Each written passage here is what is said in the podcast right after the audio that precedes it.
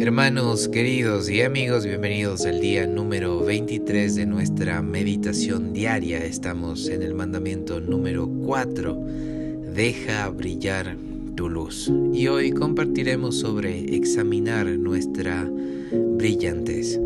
La segunda cualidad de la luz, que es vital para nuestro éxito diario, es que resulta incompatible con las tinieblas.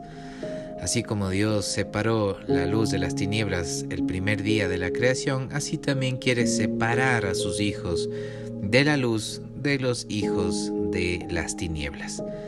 El grado en que nosotros participemos de las cosas del mundo será el mismo en el que disminuya nuestra luz. Dios identifica a todas las personas como miembros de dos categorías, hijos de luz o hijos de tinieblas.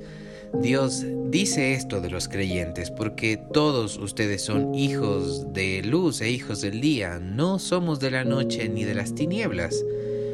Nos muestra primera de Tesalonicenses 5:5.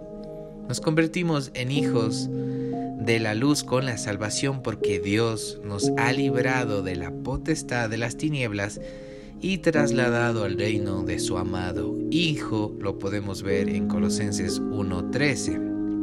Como hijos de luz, hemos de vivir en un nivel más alto que los hijos de las tinieblas. Nosotros hemos de andar en amor como Cristo también nos amó y se entregó a sí mismo por nosotros como ofrenda y sacrificio a Dios en olor fragante, porque en otro tiempo éramos de las tinieblas, mas ahora somos luz en el Señor y por eso debemos andar como hijos de luz, nos señala Efesios 5, verso 2.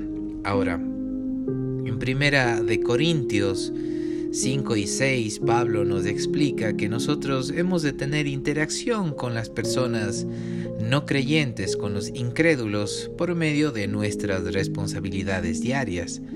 Sin embargo, en estos contactos es en donde debemos ser luz para ellos, pero aparte de esto Dios hace la siguiente apelación no se unan en yugo desigual con los incrédulos, porque ¿qué compañerismo tiene la justicia con la injusticia? ¿Y qué comunión tiene la luz con las tinieblas? Por lo cual salgan de, en medio de ellos y apártense, dice el Señor, y no toquen lo inmundo, y yo los recibiré. Un creyente oscurecido tiene suficiente brillo para ser recibido por los hijos de tinieblas, pero no tiene suficiente brillo para sentirse confortable con los hijos de la luz. Este es un gran dilema. Esta instrucción tiene una aplicación profunda en las asociaciones de negocios, ya que una de las características de una persona en tinieblas es la codicia. Jesús advirtió que si la luz de nuestro ojo se volvía maligna, codiciosa, todo nuestro cuerpo se llenaría de tinieblas. Hermanos queridos, está siendo oscurecido el brillo de nuestro testimonio por las influencias de este mundo. Si es así, podemos pedir sabiduría a Dios en este día para apartarnos de las tinieblas.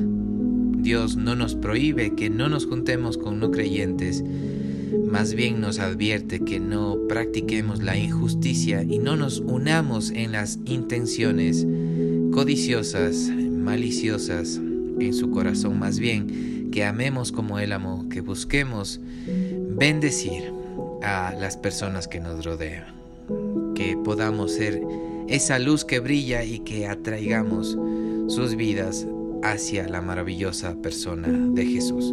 Hermanos queridos, este ha sido el día número 23 de nuestra meditación diaria. En el nombre de Jesús los bendigo y nos encontraremos el día de mañana.